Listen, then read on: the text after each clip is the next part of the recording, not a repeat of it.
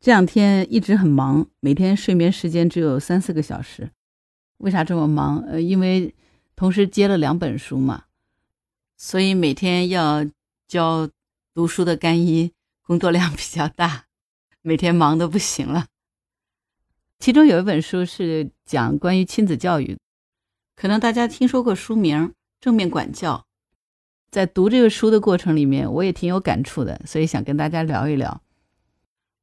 正面管教其实它不是一本书，而是一套专业的父母培训体系，是专门为培养孩子养成尊重、负责任的合作能力和生活技能而开设的父母培养体系。是美国的作家简尼尔森写的。书的作者认为呢，正面管教它是一种既不惩罚也不骄纵的管教孩子的办法。那么，孩子只有在一种和善而坚定的气氛当中，才能够逐步培养出诸如自律啊、责任感、合作以及自己解决问题的能力等等这些非常优良的社会品格和生活技能。我们今天在这儿并不打算详细的聊这本书，我只是在读这本书的过程里头，看到他有一些观点和描述，我还是很有感触的，所以就想跟你们聊聊这个话题。因为前几期我做了一些节目，是涉及到跟孩子的教育相关的一些话题，好多听友给我留言，希望能够再聊一聊这方面的问题。正好看到这本书嘛，我想跟你讨论一下里面的一个观点。正面管教里，他其实强调的有一点是，孩子并不知道规则。我们家长在养育孩子的过程当中，是需要有义务、有责任，让孩子建立规则意识，并告诉他一些社会的规则，帮助孩子健康茁壮的成长。呃，关于他这个观点，我是非常认同的。你对这个观点有什么想法吗？欢迎把你的想法写在下面的留言给我，好吗？那我们接着往下聊，还是这样子哈，我们不讲这些干巴巴的理论，我们讲故事吧。你说一个人能不能没有任何人教导的情况下就能好好的长大呢？长大是没问题，但是没有经过一个很好的教导的人，是否长大了就很懂事儿、懂规矩？并且具备很好的社交能力呢，这就不见得了。有的时候，我们父母的责任哈，不仅仅是把孩子身体健康的这养大，要把孩子德智体全面健全的培养长大，其实是非常重要的一件事儿。因为这孩子你不教他哈，他真是不知道啊。我之前曾经在有一家集团当人力老总的时候，有一次我们下面一个部门。坚决要求清退一个实习生，那个实习生是一个大四的男孩那个时候来我们公司已经实习了有将近半年的时间了。我们当时也是把他准备做海外的营销人员去做培养的嘛。而且那个小家伙学习成绩各方面人品都还挺不错的，但是呢，他们部门就坚决不要他了，呃，说是这个人很难沟通，而且老是眼高于顶、目中无人，就是把部门里的很多人都给得罪了。后来我就让我们专门负责员工关系的人事经理去跟他聊一聊，结果没想到我那个手下的小家伙聊了没两分钟，也气呼呼的回来跟我讲说：“领导不用留他了，我觉得这个人就是不行，那眼高于顶，老是斜着眼哼哼我。”我当时就很奇怪啊，因为我们这个人事经理是一个脾气非常温和的人，很少有这么一两分钟就把他激怒到这种程度的情况，而且。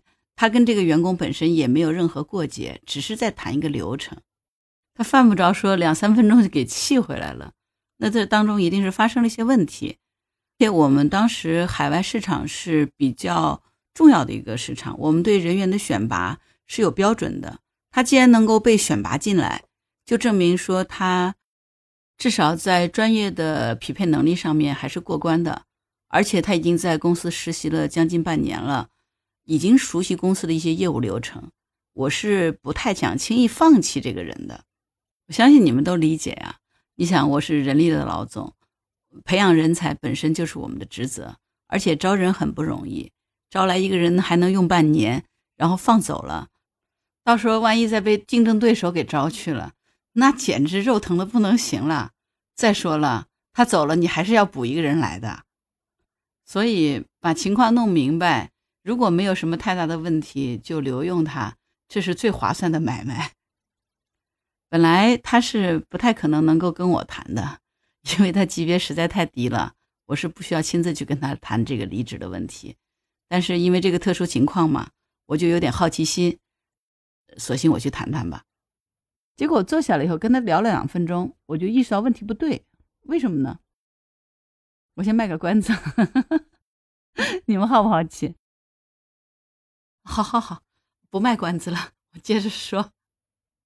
就我发觉哈，这个小伙子不论我怎么说，他都用鼻孔看我，然后经常翻我白眼儿。哎，我就比较奇怪了，因为我没有跟他说什么，我跟他说的是非常官样的文章。你们知道的，像我这种 HR 的老狐狸，怎么可能去问什么激怒他的问题？我就问了他，他平时的工作职责是什么？具体的工作流程是什么？这是两个非常客观的问题，结果他是用鼻孔和翻白眼给我的，而我全程笑眯眯的。后来我就直截了当就问了他一个问题，我说：“我刚才是不是哪句话，呃，跟你说的不太舒服，然后让你反感了，所以你很生气？”然后他说：“没有啊，你很和蔼的，你是老总，我知道，我没有生你的气啊。”我说：“那我很奇怪，你为什么拿白眼翻我，冲我这么蔑笑呢？轻蔑的笑我呢？”他说：“没有啊。”我说：“那你这个什么动作？”我就学了他一下。他说：“我在冲你笑啊！”我立刻就意识到有问题了，然后就让我下面的小姑娘：“我说你把你桌子上那个化妆镜给我拿过来。”然后我就把镜子对着这个小男孩，他姓张。我说：“小张，你拿着镜子，你笑一下。”他就笑了一下。我说：“你看看镜子里的样子。”他就看了一下，那没有什么感受。我说：“你平常是这么笑吗？你就按照你平常习惯的笑容给我笑一下。”他就笑了一下。镜子里照出来就是一个眼翻着，然后嘴有点歪着嘴角，鼻孔有点就顶着朝上那种特别轻蔑的看不起你的那个样子的笑。我说这就是你的笑容吗？他说啊。我说糟糕，我说谁教你的？他说没有人教我。后来这个情况我就跟他讲，我说这个不叫笑啊，我这个叫做看不起对方，特别的蔑蔑视对方才用这个表情呢。啊，他就恍然大悟。我后来就了解了一下哈。就这个小孩儿，哎，他是浙江人嘛。他这个小孩儿呢，他父母其实家里条件挺好，父母做生意的。但是呢，他从小父母忙着做生意，家里没人照顾他。小学五年级他就一个人在家里生活，一直到初三毕业，自己上学照顾自己。考到高中的时候才开始住校了，所以他有差不多有四五年的时间是一个人独自生活的。他爸妈可能要一两个月才能回家一趟，待个一天。然后就走了，给他留点钱。生活条件上没有吃太大的苦，不是说家里穷到什么程度的。但是呢，他孤独的长大，在他漫长的岁月里，没有人跟他做更多的交流和沟通，也没有人告诉他与人相处、打交道应该如何。呃，他就是埋头学习的一个人，所以他并不知道他的笑容很糟糕。那我们就找到症结的嘛？症结就是他不知道他那个笑容实际上就是让别人看来是在蔑视。难怪他把他整个部门的人都给得罪了。我知道了这个问题以后，我就跟他的主管去谈了一下，因为他的人还是比较踏实，就是因为这种态度嘛，就导致于说大家都很反感。我于是就找到他们部门的主管嘛，然后跟他把情况说明了一下。当然，我也是用了一些手段的啊，因为他们当时是有一个非常大的项目，海外是急需要用人的。那这个小张已经被培养了半年了，工作上的。能力还可以，就是这个笑容让人实在是受不了，所以大家不高兴嘛。所以我就跟他讲，如果他坚持不用小张，我们再去找人，再经过培训，最起码得三个月左右的时间才可能达到他想要的效果。那如果把小张留下，暂时做一个等待性的交接，合不合适？当然，我也跟他做了保证，如果说再留用一个星期。小张还是没有任何的调整和改变的话，我们就立刻解聘他，然后我这边就着手开始帮他找人，啊，迅速给他补位，争取早点到位，啊，这个主动权掌握在他手里。那他愿不愿意给小张一个改过的机会？让他重新再试用一个月。啊，那个主管也很认真听了，他当然也是要卖我一个面子啊，他就说：“那要么领导我就先再观察他一个礼拜吧，如果真不行，那我们就坚决不要。”啊，我就承诺了，我说好的。然后呢，我回来就跟小张谈，我告诉他，就是因为他这个笑容，所以呢造成了这样的一个误解。但是这不是同事的错，当然你说怪他呢，好像也让他觉得很委屈，但至少不能怪同事。而，他点头认。我说现在我教你要怎么样才能把你这个笑容改过来。你回去拿一根筷子，用牙咬住，露出八颗牙，咧嘴，每天对着镜子去照。让你的脸部的肌肉记下来你的那个笑容的状态，眼睛里要保持笑的模样，心里要想着开心的事儿。这样的话，眼里是有笑容，嘴在咧开，这个笑容就会比较朝气蓬勃，也惹人喜欢。啊，我说你可千万不要眼睛里头不笑，只是咧嘴笑，那就职业化假笑，多可怕呀！